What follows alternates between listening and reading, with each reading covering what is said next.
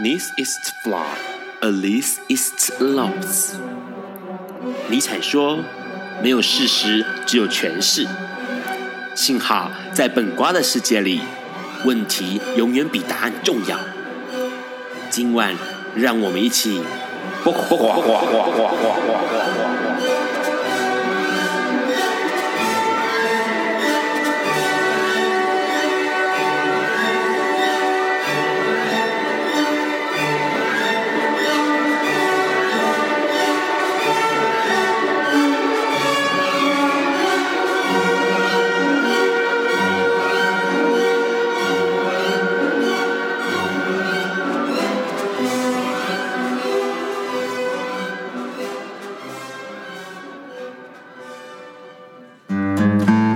各位听众，大家晚安。今天是二零一七年二月二十三日，礼拜四，现在是晚上九点钟。你所收听到的是《八卦笨瓜秀》life 直播，我是 Ron 哇。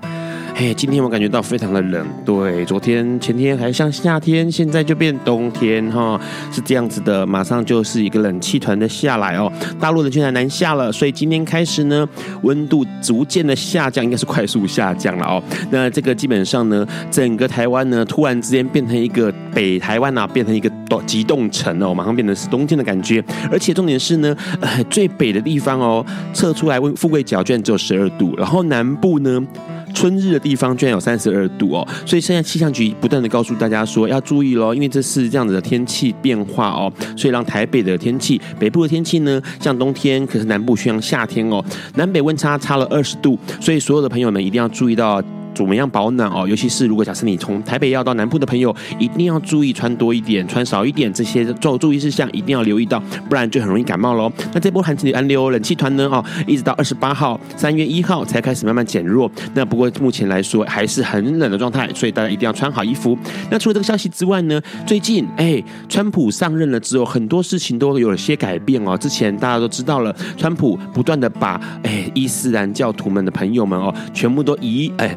驱赶出美国的边境哦，而且不准再让他们进到美国的境内。那同时呢，在二月二十三号的时候，美国总统川普他居然宣布了一件事情，他要取消过去奥巴马曾经推出的许多新的规定。什么规定呢？包括了跨性的朋友们可以有权依性别的认同来使用厕所这件事情哦。那过去其实这个保护性别弱势的一些新政策，在奥巴马的在就职当中就职的时间呢，其实有很多很多的。新政策推出，可是呢，川普现在决定要宣布全部取消了。那这件事情其实很多人都非常的跳脚，尤其当然是美国的性别人权的一些团体们、人士们纷纷跑出来说：怎么可以这个样子呢？因为其实说实在话，性别认同厕所这件事情非常的重要。可是问题是，川普居然要把这些事情全部取消掉。那这件事情呢，其实在上次的崩瓜秀里面就有提到了，因为很多人看到了伊斯兰的朋友们。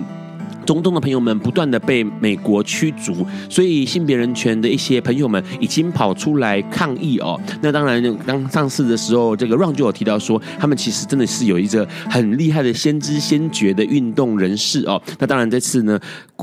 果然呐、果然果不其然，川普做了一些事情，让大家更为愤怒了。那那个除了消息这消息之外呢，台湾也有一些好消息哦。其实这个是在美国，美国是这样的状况，可是台湾似乎有一些状况是越来越好的哦。因为目前来说呢，哎，机关署决定要公布一件事情，因为目前国全世界各国一直对于男同志之间是不是能够捐血哦，男同志是不是可以捐血这件事情是保持的呃保留态度的。那目前来说呢，其实就只有加拿大跟澳洲。还有几个国家从二零一二年开始陆续放宽，让男同志捐血哦。那可是呢，现在目前我们的机关署决定要让这件事情成真，也就是台湾的男同志未来有可能可以捐血哦。这件事情待会我们要跟我们的来宾多聊聊哦。那除了这个消息之外呢，还有一个消息，其实这个消息也是个好消息，因为目前来说，呃，A 型 A 肝 A 型肝炎的疫苗的事情施打哦，在艾滋感染者身上，HIV 感染者身上呢是可以免费施打了，在三月一号开。开始，所有的 HIV 感染者都可以免费接受 A 肝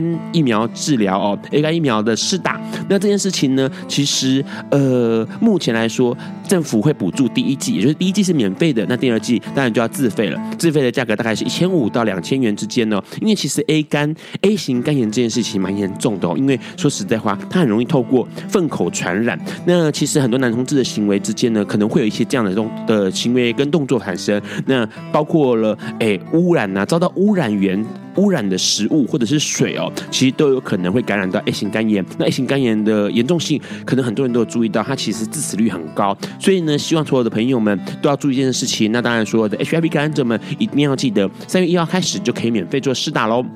好啦，除了这个消息啊，还有一个消息，当然是有关我们的台湾之光又产生了。在二月十八号的时候呢，台湾导演黄慧珍的同志纪录片《日常对话》在柏林影展呢，哇，那一举拿下了泰迪熊奖的最佳纪录片奖哦。那这个《日常对话》其实有一些朋友们已经有看过了，因为之前在影展上面有一些朋友们有选这个片子，可以看到《日常对话》的内容，它是有关这个女同志，然后透过这个看蒙哦，就是牵魂的方式来跟长辈。们亲友们的对话哦，那这个故事非常的内容非常的呃动人，而且是非常非常的温馨的一个内容哦。那当然，这个内容呢一举拿下了这次柏林影展电影大观的单元里面最受好评哦。那当然也拿下了纪录片奖。那同时呢，在得奖的时候呢，导演黄慧珍就说呢，他说台湾是一个很小但是很美丽的地方。那他希望能够把这个奖送给所有在为婚姻平权努力的朋友哦。说实在话，婚姻平权。这件事情一直到现在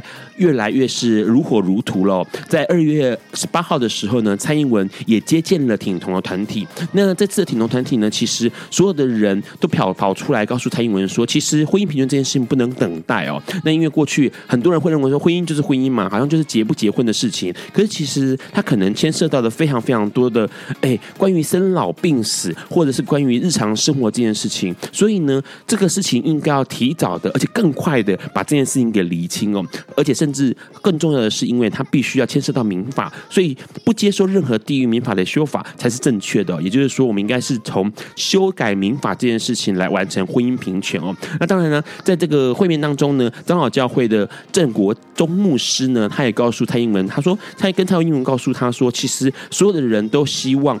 呃，能够拥有一个跟大家一样的家庭哦，这个要求其实很简单。那反同婚的人可以在街上大声的讲出来，可同志却只能在暗处默默掉眼泪哦，或忍耐哦。他希望说蔡英文能够让台湾再被全世界看到，而且成为亚洲第一个婚姻平权的国家。那当然，这件事情一讲完之后，十八号完了，二十一号几个挺同的团体们组成了婚姻平权大大平台。那同时发表一个联合说明，就告诉更多人社会大众知道说一件事情是婚姻。平权这件事情真的不能等哦。那为了婚姻平权呢，其实还有蛮多单位团体也在努力当中。那所以就有一群小朋友们啊，算是很年轻的人人呢，他们就组成了一个呃，算是团体，然后同时要发动一个彩虹境外的活动。那这个彩虹境外呢，会从三月一号开始。到全台湾各个地方去走透透哦，包括登上台湾六月，那透过路跑啦，或者登山呐，或者是自行车的方式，让彩虹旗到处飘扬。那除了这个消息，还有一个事情，当然就是三月三号了，因为三月三号呢，会汇集有美女，还有一个呃徐仁，或者是像时代力量或蔡依瑜来做座谈会哦。这是由同志咨询热线还有伴侣盟所发起的一个座谈会。那这座谈会目前正在报名当中，三月三号会在台大举行哦。那那当然内容会有关婚姻平权这个事情是不是应该可以用专法来解决，还是真的一定要修民法哦？那相信所有的朋友们都可以上网去报名，踊跃参加这个非常非常重要的论坛。那在待会我们要跟我们的来宾多聊聊之前，我们要先听这首歌。这首歌是 Rich Boy。有一天，亚里斯多德在河边洗脚，他看了看身边的学生，将脚抽出水面，再踏入河中说。此水已非前水。另一位古希腊哲学家赫拉克利特也说，人不能两次踏入同一条河中，因为无论是这条河或这个人，都已经不同，就如同历史上的今天。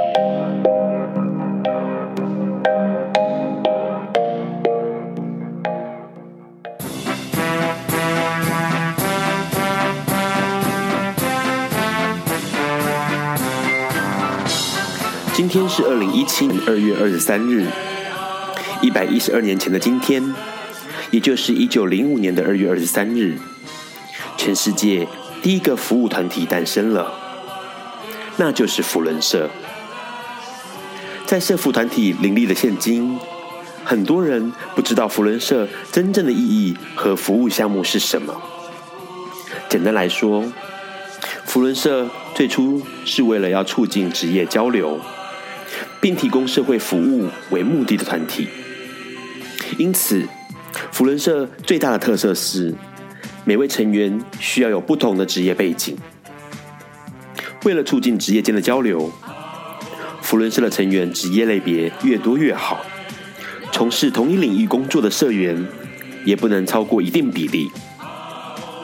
扶轮社会在每周固定的时间召开一次例行会议，所有成员都有出席例行会议的义务。如果出席率低于百分之五十，将可能会被取消成员资格。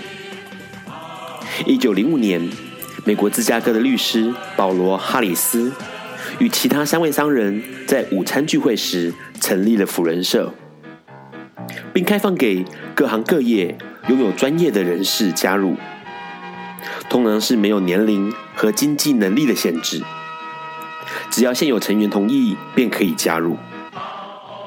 但由于年纪较长、经济状况较佳的人，才有较多的时间和心力参加社内活动，所以全球扶轮社的成员多半还是以中年、富裕的人为主。世界各地的扶轮社都是依循国际扶轮规章所成立的地区社会团体，因此每个扶轮社都是独立运作的。但都必须向国际扶轮申请通过才可以成立。每一个扶轮社的干部组成都会有社长、理事、社长当选人、副社长、秘书、纠察和财务。社长是干部和社员之间彼此选出来的。每周固定的例行会议便是由社长主持。此外，社长也会任命四位服务主委，来从事社务服务、职业服务、社区服务和国际服务。扶轮社的例行会议通常安排在用餐时间，每次会议常会邀请不同人士针对各项主题演讲。任何一个扶轮社社员都可以自由参加其他扶轮社的例会。非扶轮社社员也可以在社员邀请下参加例会。之所以取名扶轮社，是因为当初每周的例会是轮流在各个成员工作场所所举办的，因此以 Lottery 轮流作为名称。台湾到二零一五年时，已经成立了六百九十二个扶轮社，总共三万五千多名社员。你现在所收听到的，是所有扶轮社社员都会唱的扶轮颂。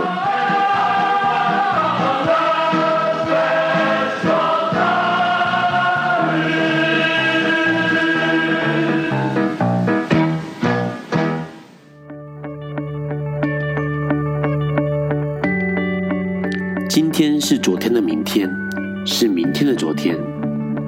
今天可以是去年的今天。前年的今天，甚至是历史上的今天，但今天不会重来。你今天过得如何？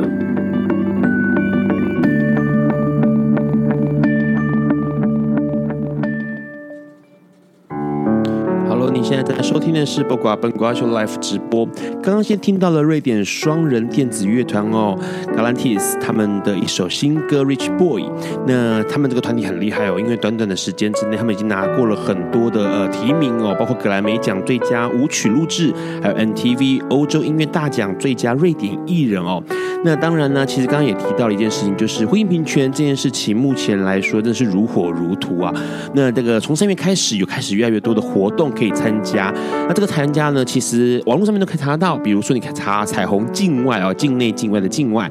那当然里面有很多活动，可能你在外县市刚刚好就可以让这个环岛的这件事情呢完成一个完美的呃连接哦。所以呢，基本上所有的朋友们可以上网去查。那当然除了这个之外呢，台北的很多的座谈会开始产生了。那最重要的一场三月三号由热线同志咨询热线跟这个伴侣盟来组成的呃主办的一个活动。这个活动的名称座谈座谈会的名称就叫如何实现婚姻平权立专法可行吗？那会在台大呃亚博教学馆来做举行。所以现在的朋友们，现在所有的朋友都可以从这个网络上面做登记报名哦。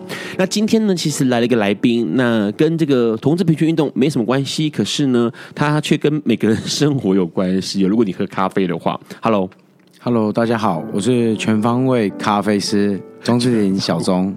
我节目刚开始之前，叫小钟说，你要想一下你的头衔是什么，你要叫拉花冠军，还是要叫咖啡达人都可以。没想到来个全方位。好，待会我们要跟他多聊聊咖啡的事情。在这个之前呢，先聊一下，先聊一下这个今天的这一次的新闻哦。哎，婚姻平权这件事情，你有没有概念？嗯，前阵子看新闻啊，就偶尔会看新闻，那大概有看到就是同志婚姻的部分，在台湾就是大家有上街头。是，那你觉得你你有参加吗？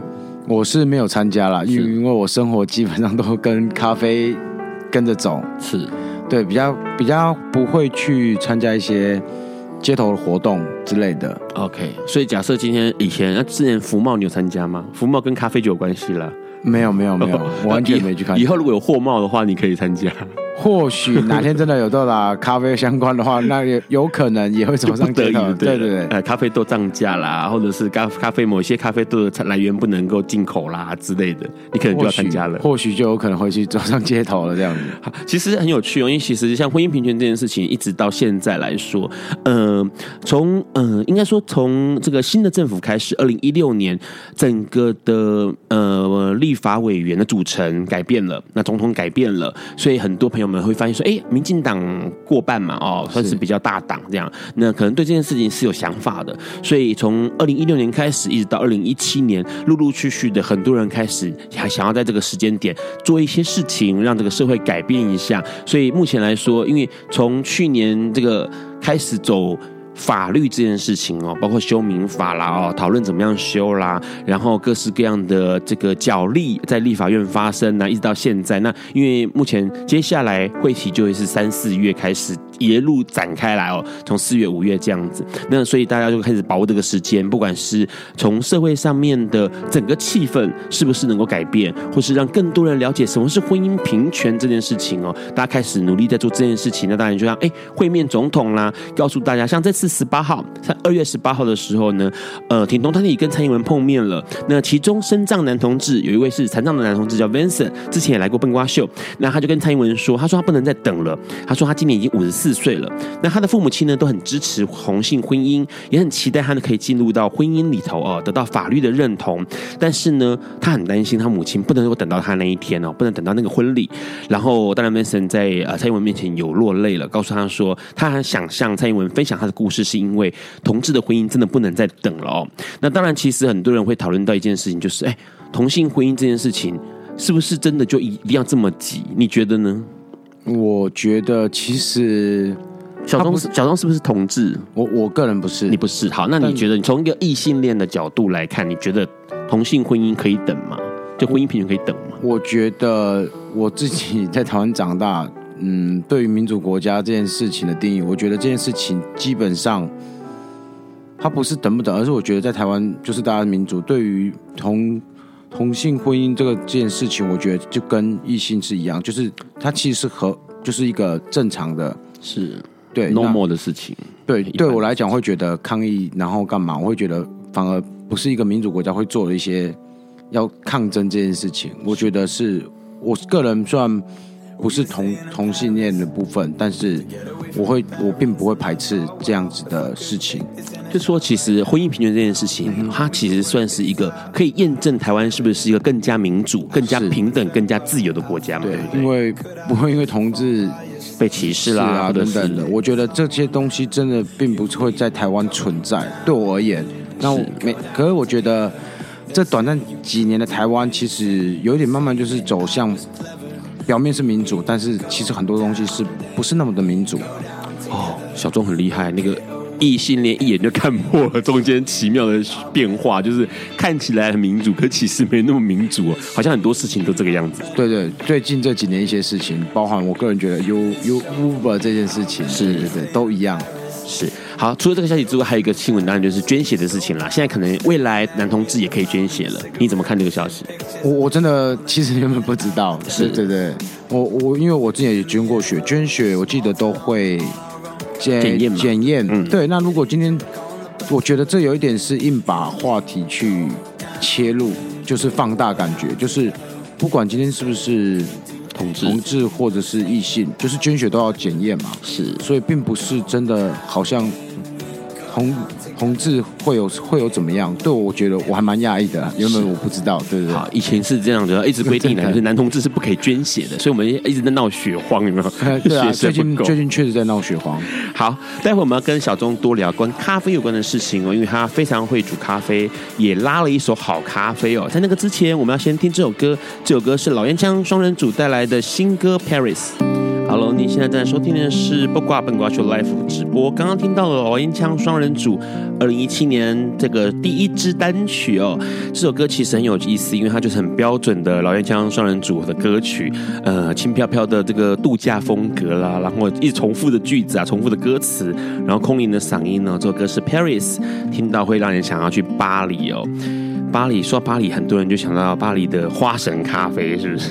哎、欸，是瓜地马拉，瓜地马拉，OK，好，瓜，花神咖啡厅不是在啊？花神是那是咖啡厅，然后我讲的是花，哎、欸，瓜地马拉有一个花神庄园的的咖啡豆，OK，好，那个花神咖啡厅很有名嘛？对对对，老咖啡老咖啡店非常知名，然后好像去巴黎都一定要去那边走一走，就，就拍拍照啊，然后好像到此一游这种感觉。啊，说说到咖啡其实很有意思，因为冬天其实咖啡应该，呃，很多人可能留意到新闻。台湾喝咖啡的量很大哈，就是从那个便利商店啊，或者是各式各样连锁咖啡店的使用的咖啡豆的数量来看哦，台湾台湾人很爱喝咖啡。嗯，这几年真的成长非常多。对对，那就是基本上台湾现在平均会喝咖啡的杯数，大概一个人大概在二到三杯一天一天，对，会这样量，一一天二到三杯。换句话说，有些人喝五六杯，然后平均下来，下来对，至少。一天都会有两杯的量啊！台湾的人口目前这样平均下来，其实算是非常大量大量的。在亚洲来讲，应该是仅次于日本跟韩国。OK，好，会这么会小钟会懂这么多哈？因为小钟人的来头不小哦。因为说实在话，他现在哎，你现在的职位可以讲对不对？哦，对对，就是以前是在民间咖啡，就是比较个性一点的。那就是今年年初开始就进入了金车。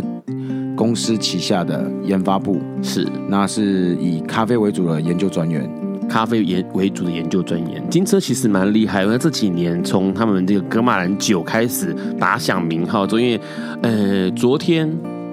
昨天 Ron 才跟台湾的这个威士忌超级达人哦林一峰 Steven 先生在聊威士忌，他都说台湾的威士忌格马兰非常的强，就非常非常的强，强到就是台湾人其实不知道，台湾人都很迷信国外，所以格曼人就必须要从国外拿一些奖项回来，然后所以格曼人的酒就真的很厉害哦，就连续好几天拿冠军回来，然后台湾人就开始哎呀，噶玛兰酒好像不错这样，可是其实噶玛兰酒非常厉害。那台湾的这个金车他们开发出不管是酒来说或者咖啡来说，就是很强，找到。小钟进去，小钟过去好像很厉害，因为很多地方有开过讲堂嘛，对不对？对，就是我会比较喜欢在学校邀请啊，或者是一些大专院校一些或干嘛，就是有关咖啡论坛的东西，其实我都很乐意参加。只要我有时间的话，其实并不是，我是觉得，因为我本身是喜欢咖啡，是，然后庆幸的是，我可以有机会。来台北这地方学习，那一路遇到一些贵人，然后让我走这条路，并没有那么的感觉，好像很坎坷，就是蛮顺遂的。那就是我觉得我我是受这样子的启发，那我觉得我也希望把我喜欢咖啡这件事情能够带领给消费大众或者是一般的，就是希望可以分享给大家。其实让在那个网络上面，其实很多人可以看得到啊，就是小钟他的很多地方，呃，邀请他去做讲师的时候，都让就会有一些简介了。但是这个在成品的这个简介上面，就一连串写出来哦，让大家念一下：二零一三年 WCE 世界杯咖啡师大赛，二零一四年台中创意拉花比赛，二零一四年同时也有 WCE 世界杯拉花大赛，然后二零一四年还有好多，还有咖啡师大赛，然后还有世界杯拉花大赛，然后。然后他台湾，他是他台湾代表。然后二零一五年的时候，也是 WCE 世界杯拉花大赛哦。其实，呃，先说一下为什么当初会想要开始做，就是钻研，好像拉花是你的强项。为什么当初会想要钻研拉花这件事情？应该是说我喜欢咖啡，因为就是可能在家里煮咖啡的目前的听众们也一样。我也是以前就是在家里自己喜欢动手煮咖啡。然后还发现越煮越有兴趣，我就我又本身是花莲人，然后那时候我在花莲的咖啡店没有像现在那么多，那我也是因为在花莲一间自家烘焙的咖啡店，那时候才开始品尝所谓现在在讲的精品咖啡。是，那这也是我的启蒙，就是咖啡的启蒙老师这样子。那我在喝的过程当中，我觉得让我喝到的是，其实我是因为伊索比亚一款豆子，让我觉得哎，咖啡真的不太一样，不是印印象中的只有。苦啊那样子，而是它带有让我觉得喝起来就是现在没有再加糖的一些花朵，就叫朵丽茶，就花果茶般这样子，那让我真的还蛮讶异的。于是我就开始常去那间咖啡店聊天。那哪一款豆子可以透露一下？欸，伊索比亚就是现在大家如果看到 Seven Eleven 的话，一定有挂包，叫做耶加雪菲。这是台湾来台台湾喝咖啡的人也很多人。其实我后来接触这个行业才发现，就是其实很多人因为伊索比亚耶加雪菲。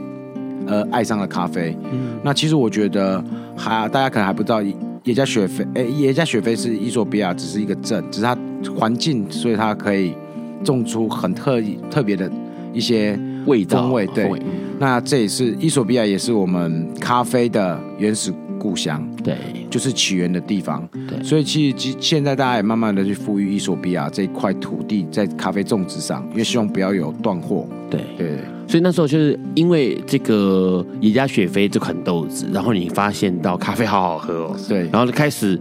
呃，就试着开始在家里自家里煮咖啡，是不是？对对对，就买咖啡豆回来，然后磨成粉，然后就就买一些器具啊，自己这样钻研看书啊。嗯。然后那时候，嗯，我开始决定要做咖啡，因为我们就对餐饮很有兴趣。我在没有做咖啡，在花莲的时候是做厨师，是。然后本身很多人会问，那我我也不是餐饮科背景出来，我是机械的，是。那于是我就上，因为当时花莲确实没有像现在的咖啡馆，所以我决定上来，就是目前还是以台北居多咖啡这样子的氛围，所以我来了台北五年前。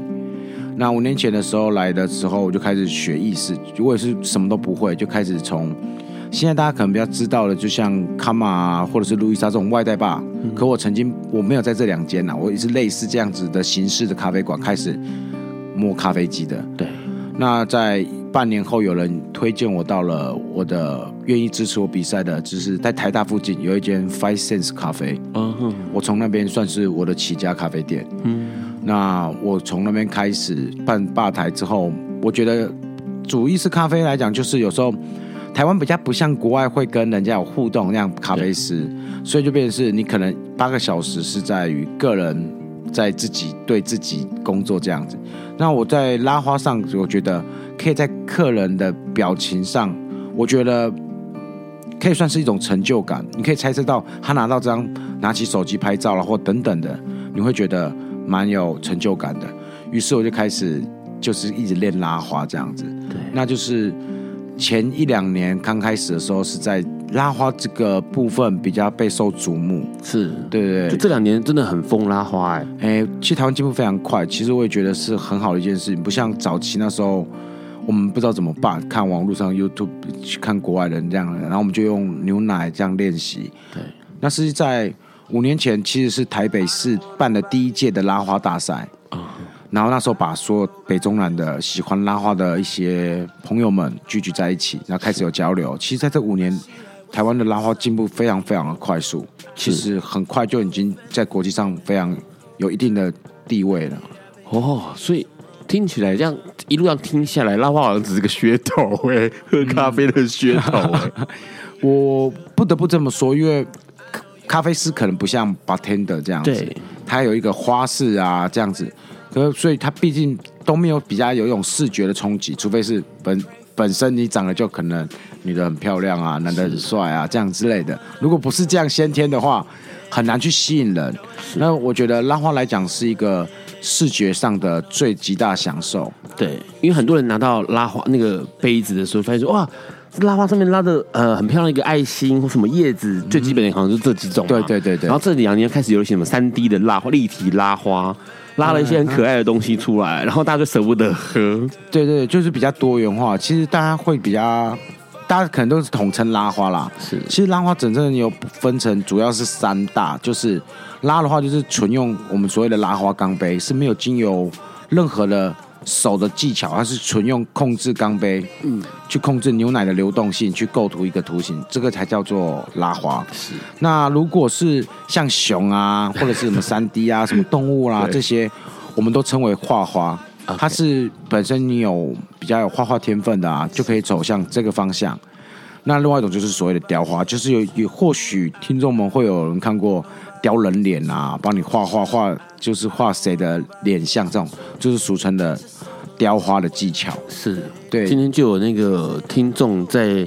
Ron 的，就是笨瓜秀的粉砖上面就写说，可以画一个 对对 Ron 的画像，所以画出来那个是基本上是雕花。对，就是本身如果你对你本身有画画技巧，是其实它就是把奶泡跟咖啡上面做一个像画布，就变成是你把咖啡当成像颜料，那奶泡是白色的嘛，就开始做图了。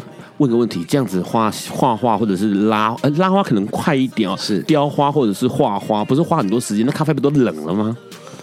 诶，所以速度要快，是不是？嗯，基本上速度要快。那那有些人是真的是冲着一个视觉要拍照嘛？对，基本上就是时间只要超过一分钟，在端到客人的诶面前的时候，在饮用的时候就就有差距感了。是，而且可能那个时间画久一点，奶泡什么都沉下去了，不是吗？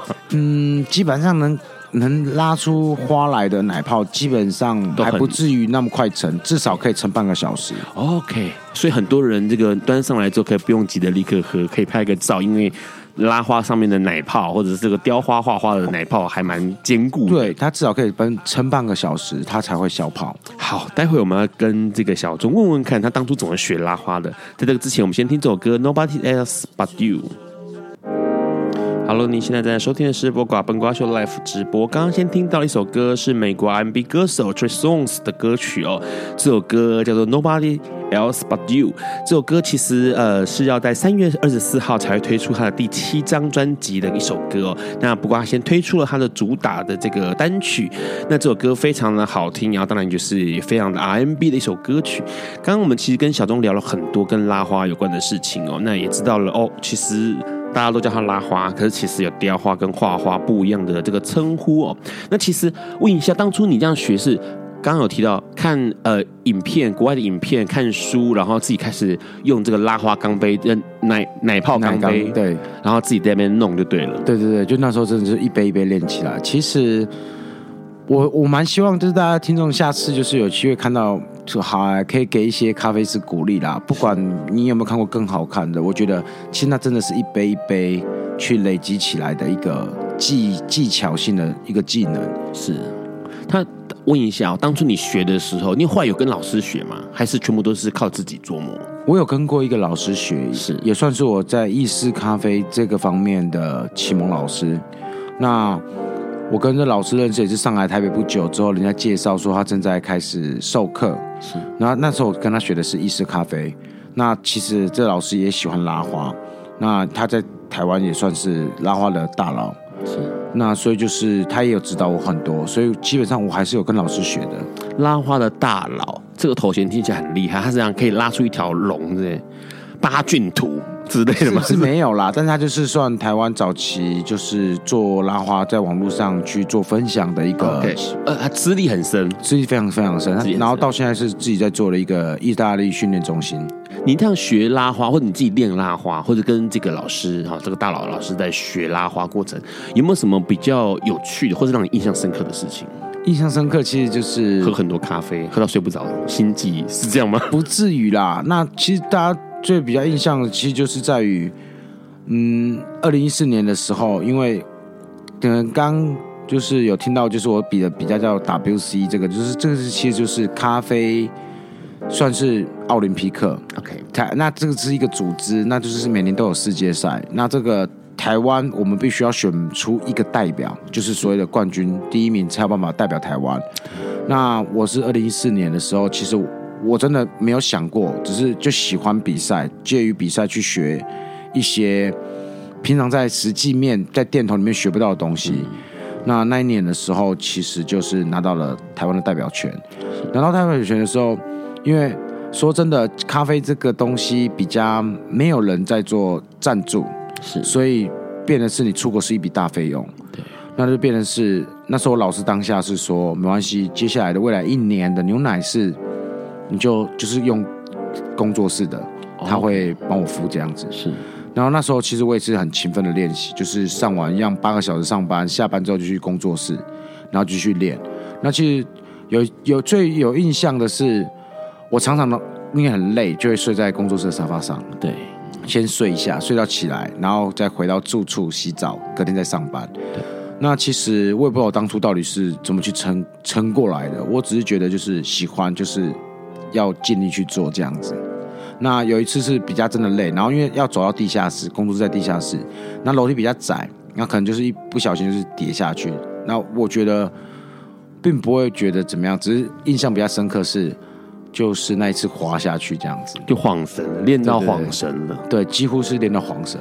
所以，哎，问一下，你这样拉花拉拉失败了，那杯咖啡怎么办？就是你底下真的还是咖啡吗？不会是其他东西吗？都是，因为其实都是。会这样问的原因，是因为刚刚你提到，像是 bartender 他们练甩瓶，他们其实可以用空瓶，对。然后为了要增加重量，它里面会加水，然后外面绑胶带，所以呢，基本上掉在地上也不会爆。对啊，对啊，就是还是很安全的。那所以它不会有浪费的问题，因为里面水就是我可以装多装少，然后练那个重量的感觉。OK，那可是问题是你这样拉花拉失败了，咖啡怎么办？倒掉？哦，我们会集集就回收，然后到时候装回牛奶瓶，然后一罐一罐再冰到冰箱，等到凉掉一点就放冰箱，然后会分给左左邻右舍。哦，就是变成主人有时候可以喝那无限供应的拿铁，也也是啦，是这样吗？真的不然真的没有的话，他没有办法，他必须就真的倒掉，就比较浪费，就浪费掉了嘛。对对对，为为这样问的原因是因为之前呢、啊，其实很有趣。之前 Run 啊，为了就是赚取生活费，有去星巴克打过工，了解。然后当然星巴克要煮咖啡，OK，做一下柜台之后，就一阵子要煮煮咖啡。然后那时候就是店长就说要要喝自己煮出来的 espresso，了解，要试那个味道。然后呢让不晓得，隔天上班的时候，我就跟店长说：“店长说你怎么脸色那么不好看？你昨天没睡觉？”我说：“我昨天晚上睡不着觉，而且心悸好严重。”他说：“为什么？”我就说：“我也不知道。”他说：“你昨天不是做做做吧台吗？”我说：“对啊。”他说：“你做的那咖啡呢？”我说：“就把它喝掉了。”他说：“你是怎么喝？”我就做一杯给他看，我就这样呼。像一个 shock 一样，就是直接把它整个喝掉。他说直接干了。对，然后他就说：“你昨天做了至少三四十杯，不是吗？”我就说：“对。”他说：“你就三四十杯都喝掉了吗？”我就说：“啊，不然怎么办？”他说：“你就倒掉啊，你就喝一点点，倒掉。你干嘛这么就是你知道傻乎乎的不晓得？因为想说好浪费，我就把它喝掉，然后就会心真的会心悸。对啊，后遗症来的时候很快，很可怕，就是心悸，然后就整个晚上不能睡，心一直跳跳的很快，就心悸，然后。会这样问的原因就是想说，哎，那是不是就会浪费掉？可是像这样听起来好像就不会浪费了嘛，就分给大家喝。哎，我觉得加牛奶的还好，如果浓缩的话，可能就比较不会有人想要一直喝。对啊，因为普遍台湾的喝咖啡消费者还是比较不会喝纯 espresso，对。嗯没有办法像意大利啊，或者像有些人喜欢就是纯饮这样感觉。对，而且其实呃，煮过咖啡的人，因为小东应该知道这个观念，还是我以前在打工的时候学来，就是 espresso 一出来之后，你要在十秒之内或十五秒之内赶快加东西进去，不然它会变苦。就是你要很快速，比如你要加糖浆，你得要在那个之前先加，不要等到 espresso 放了五到十秒之后，它就会变苦，而且变得很苦。应该不会是苦啦，只是 espresso 其实在饮用的是上面那一层很厚的油脂。对对，那油脂接下来就是会氧化，一下就消失掉，那就变成是 espresso 来自于香气风味的部分是在于那个油脂。OK，那消失之后香气就没了，没了的话就可能就是所谓的比较是属于下面的黑色液体的味道，嗯、那都比较偏向。对，大家可能认定比较苦一点点。是是是，哦，原来是这样子。因为之前就是被有被叮咛这样的情况，所以变成说我们在做的时候动作要快。比如说你要加牛奶要赶快加，然后要加糖浆赶快加，就加糖浆会先加好在杯子里面，对，然后再下 espresso。对，这 espresso 一出来之后就立刻把它倒进去里面，没错，就不会让它在那边呃氧化掉刚刚说上面的油脂的香气哦。所以小钟是自己爱喝咖啡，我是爱喝咖啡，然后才一觉得既然那么爱喝。那我不如做做这个行业看看。是，所以你也有接触过美式吗？美式的咖啡，美式，你说美式壶那种，就是美式咖啡，美式咖啡也有啊。就是、嗯、很多人不会分意式跟美式，小东要不要解说一下？其实意式咖啡来讲的话，就是一样都是用机器煮的，但是美式咖啡有分两种，就是，是可能大家比较能见度的是麦当劳那种叫美式咖啡壶，比较大台一点，它是。一一一个用滴漏式的，然后滴成一壶会在下面，然后那是美式咖啡壶。其实基本上跟我们意式喝起来就是不太一样的话，是意式咖啡会保留我们所谓刚刚讲的 espresso 的油脂香气，对，会比较带给你比较强烈的体验感。那美式咖啡壶因为毕竟有经过滤纸，喝起来比较没有那么的强烈的丰富感。是，那基本上来讲。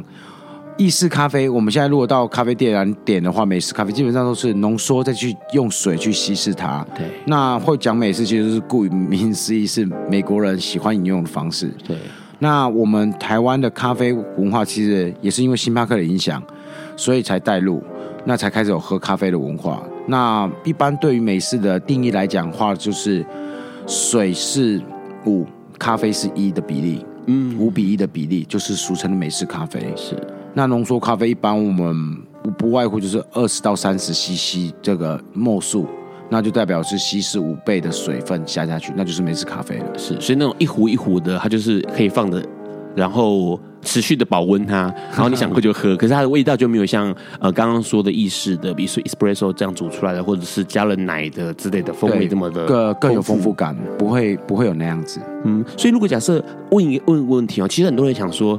呃，因为咖啡现在已经变得像是一种饮呃饮品，对很多人来说，一种生活饮品啊，对对对，他可能没有品味这件事情，他单纯是把它喝掉哦，比如提神用，OK，或者是呃，我只是口渴，然后或者是喝喝爽的这样子哦。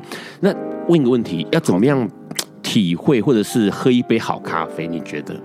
嗯，就如果因为每个每个东西都会有一定的规范嘛，那如果今天跳脱这个规范来讲的话，今天我常会跟也也很多人客人会问，因为我不代表我觉得我喜欢的咖啡，或许我推荐给你，你不一定会喜欢，这就代表在你的认知上，它不会是一杯好咖啡。其实这样就会有一种沟通感觉是没有一个沟通的桥梁。是，那基本上我都会讲说，你觉得喝起来在你嘴巴里面没有负担，就是所谓其实。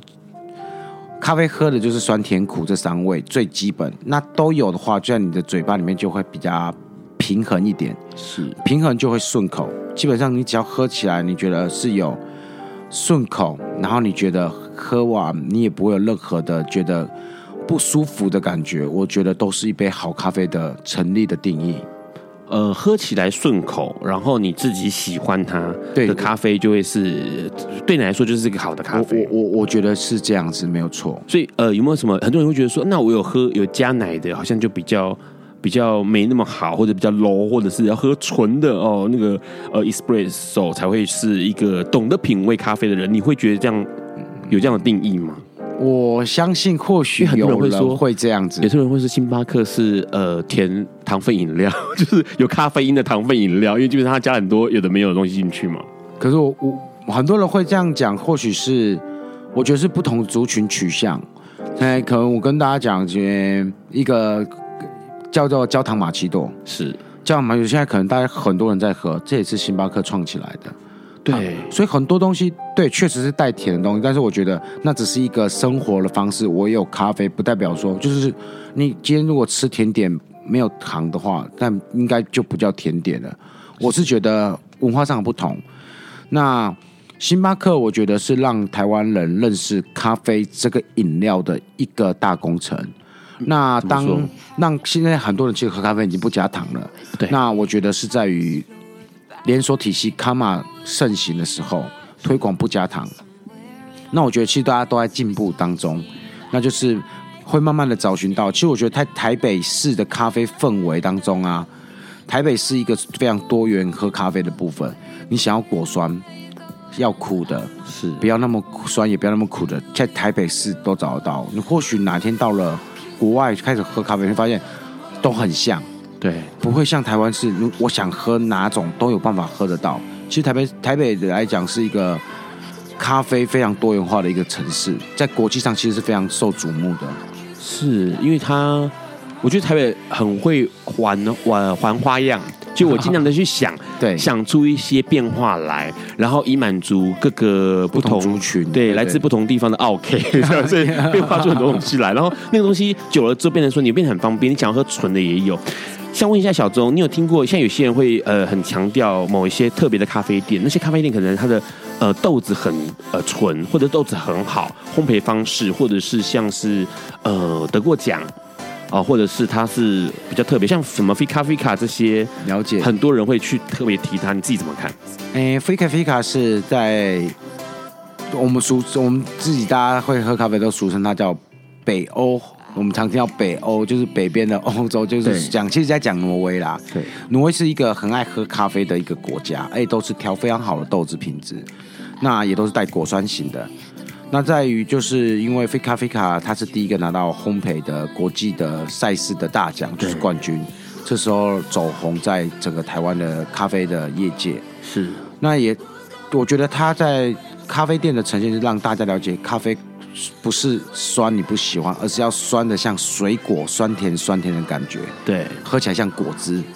所以这就是另外一种饮用的一个族群方式，是就俗称的喜欢喝浅焙带果酸型的。对，那可能早期十年会喝咖啡的人喜欢比较厚实的，这个可能就比较不会喜欢这样的风味。是，所以就是要找寻自己的话，你要去了解这个咖啡店为什么会有名，而不是可能报道或干嘛。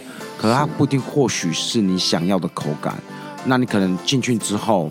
你可能很难满足你的味蕾，你可能会不是那么的喜欢。嗯，听起来好像大有学问在里头。待会我们要继续跟小钟多聊聊。在这个之前，我们要先听这首歌，哎，是 Selena 带来的《It and Me》。爱因斯坦说：“这世界不会被那些作恶多端的人毁灭，而是冷眼旁观、选择缄默的人。”苏格拉底说。世界上最快乐的事，莫过于为理想而奋斗。今晚，谁来跟我们说悄悄话？名人悄悄话。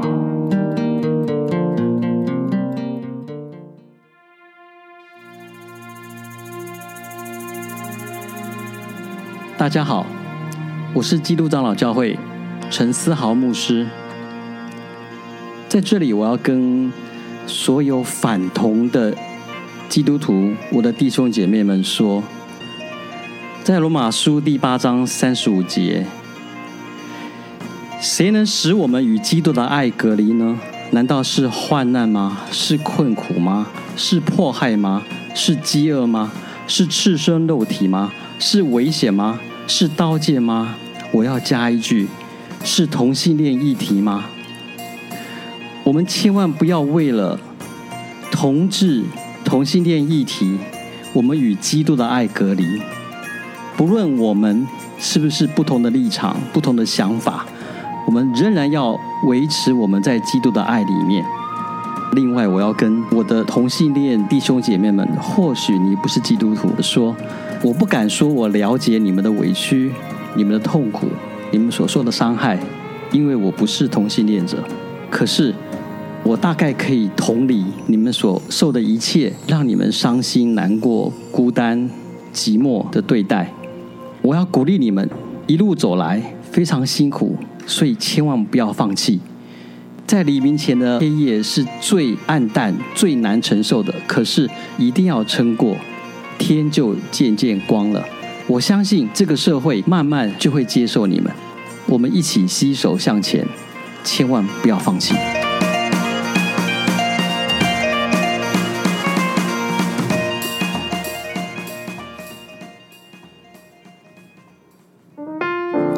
您现在正在收听的是《播瓜本瓜秀》Live 直播。刚刚先听到了一首歌哦，哇，Selina 那个睽违好久没有出现的女人哦，终于出现了。然后呢，哎，虽然在之前的 Revel 里面有复活一阵子，但是因为生病又被迫中断了巡回哦。那没想到休想一阵子之后，现在居然哦，马上抢出版面，是跟这个。呃，Ron 很喜欢的一个歌手威肯呢，传出绯闻这样子。不过基本上呢，他这首歌很厉害哦，因为跟 DJ Kiko 合作了这首洗脑歌曲，然后里面写了一首歌。啊，虽然说歌不是他写的，不是 Selina 写的，但是这个歌词唱起来似乎是 Selina 跟 Justin 呃。讲的话哦，因为讲的内容就是不是我，啊什么不是我呢？比如说歌词就讲到说呢，谁会在黑夜中陪你聊到清晨啊？谁会在阳光正日阳正烈的时候陪伴你啊？谁会在你喝醉的时候带你回家？谁会在黑夜中陪你到清晨呢？这不会是我哈，这是跟前男友的告白了哦。所以这首歌呢，马上哎获得了非常非常全球非常多的点阅率哦，很多人都觉得这首歌实在写太棒了，因为有一种老娘要闪人喽，哈，拜拜啦这种这种。意味在里头。刚刚其实跟小钟聊了很多跟咖啡有关的事情，也提到了后来好像呃，目前以前都很流行重烘焙哦，所以你在这个便利店里面还是可以喝到重烘焙，就是烤的特别焦的，就比较深一点啊，但还没有不至于到焦啦，味道是重的，然后浓烈的、强烈一点的，会让大家觉得比较有厚实，就可能大家会觉得还是喝起来的话会比较有精神一点的方面的部分。OK，哎。烘焙跟咖啡因有关系吗？其实是没有太大的关系，没关没关系嘛。可是喝起来感觉起来比较醒脑一点，对，会觉得好像这样东西才是有提升的效果。因为可能大家对咖啡的印象还是以这个味道为主。是，那其实基本上咖啡因是跟我们咖啡粉跟水接触的时间长短来决定它的咖啡因。是对。然后像浅焙的话，基本上它的烘焙时间比较少一点，然后咖啡的这个颜色也比较浅一点。是，然后咖啡的香气就会比人家清香一点。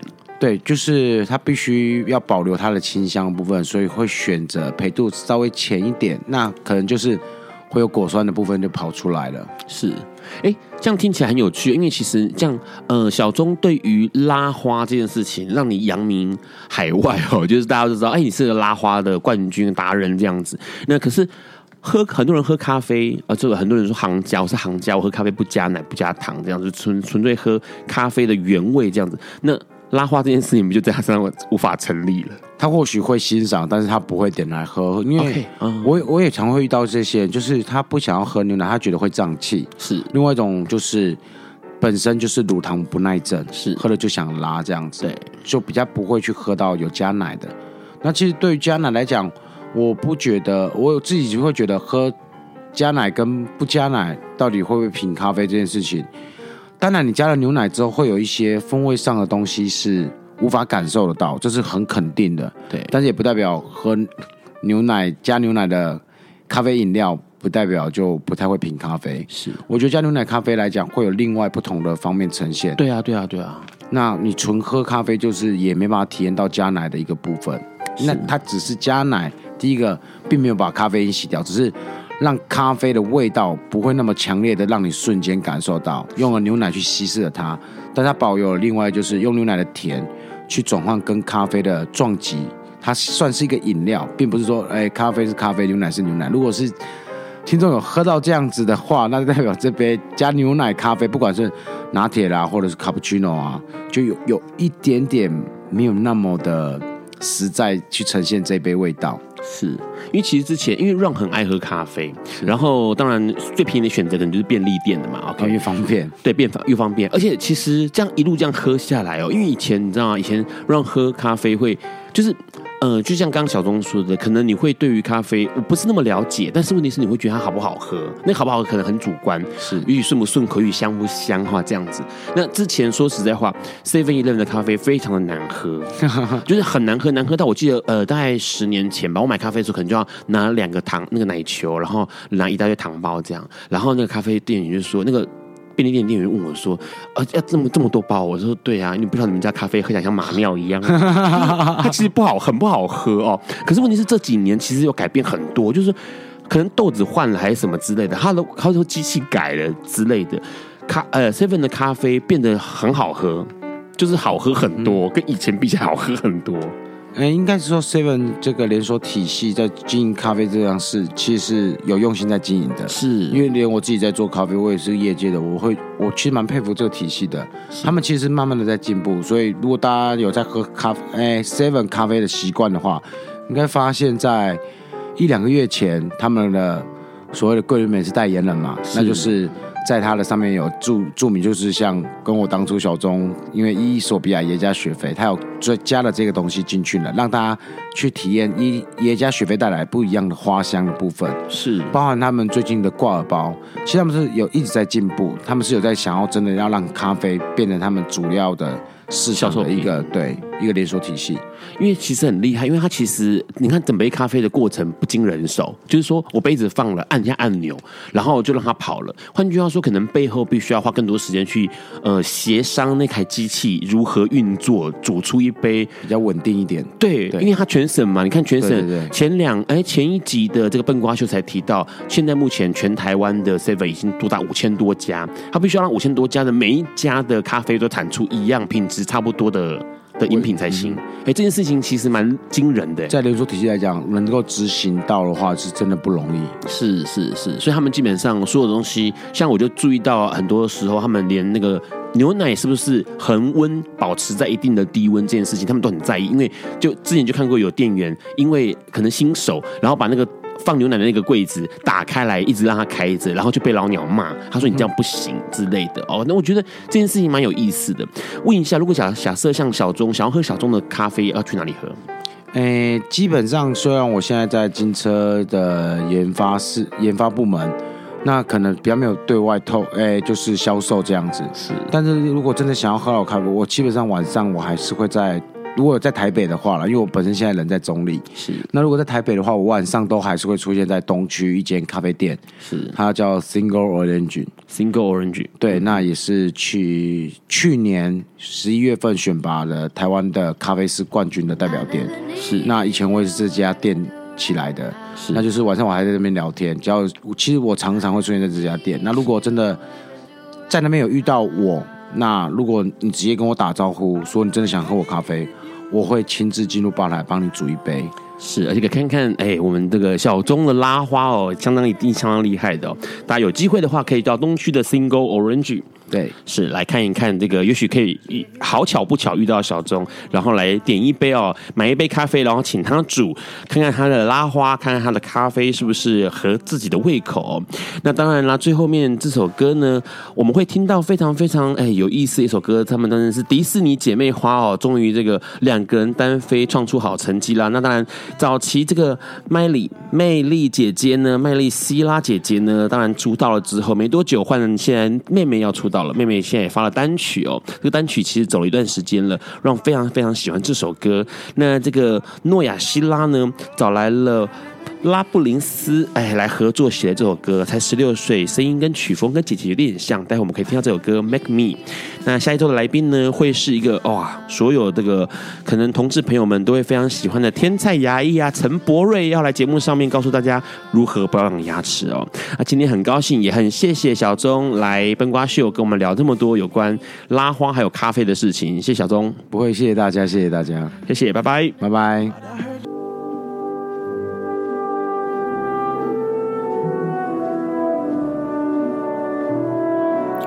以上节目不代表本台立场，感谢路德协会与中华电信协助播出。